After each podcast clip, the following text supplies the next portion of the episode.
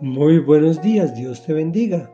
Pero ahora es el título que le pusimos al comentario 2 de 3 con que estamos analizando el Salmo 44, el cual dice así, pero ahora nos has rechazado y humillado. Ya no sales con nuestros ejércitos, nos hiciste retroceder ante el enemigo, nos han saqueado nuestros adversarios cual si fuéramos ovejas, nos has entregado para que nos devoren, nos has dispersado entre las naciones, has vendido a tu pueblo muy barato y nada has ganado con su venta. Nos has puesto en ridículo ante nuestros vecinos, somos la burla y el escarnio de los que nos rodean. Nos has hecho el reír de las naciones. Todos los pueblos se burlan de nosotros, la ignominia no me deja un solo instante. Se me cae la cara de vergüenza por las burlas de los que me injurian y me ultrajan, por culpa del enemigo que está presto a la venganza. Comentario. Hoy estamos continuando el Salmo 44 que iniciamos ayer y dejamos al salmista alabando las proezas del Señor al llevar al pueblo de Israel a la tierra prometida y darle la victoria sobre sus enemigos. Hoy cambia esta sensatez y la convierte en necedad, pues dice, pero ahora nos has rechazado y humillado, ya no sales con nuestros ejércitos, retrocedemos, nos saquean, nos has entregado, nos han dispersado entre las naciones. Conclusión, la culpa es de Dios. Cuando el Señor nos disciplina, Él sufre más que cuando tú tienes que castigar una travesura de tu hijo. Y aún así dice el salmista, has vendido a tu pueblo muy barato y nada has ganado con su venta. ¿Qué necesidad, ¿Qué necesidad tiene un padre de castigar a su hijo? Mucho menos Dios.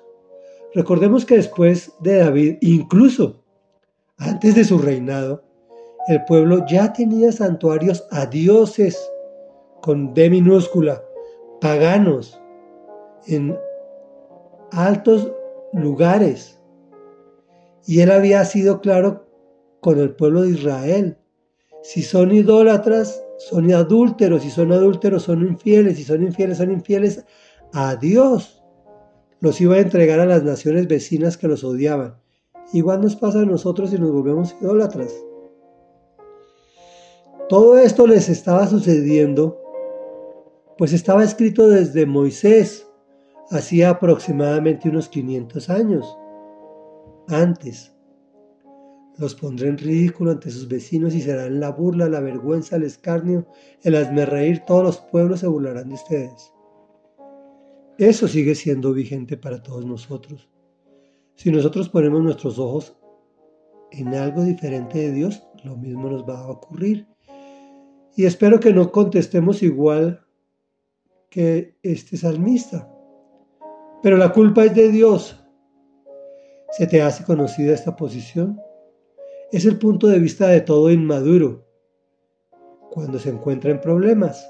La culpa es de los demás, de mi papá que no me dio tales cosas, la sociedad que me castigó, el vecino que tiene y él no, excepto toda toda es la culpa de todo el mundo excepto de él. Desafortunadamente, muchas veces nosotros mismos no reconocemos nuestros errores y culpabilizamos incluso a Dios de los problemas en que nos metimos por desobediencia o ignorancia, la cual no justifica el pecado.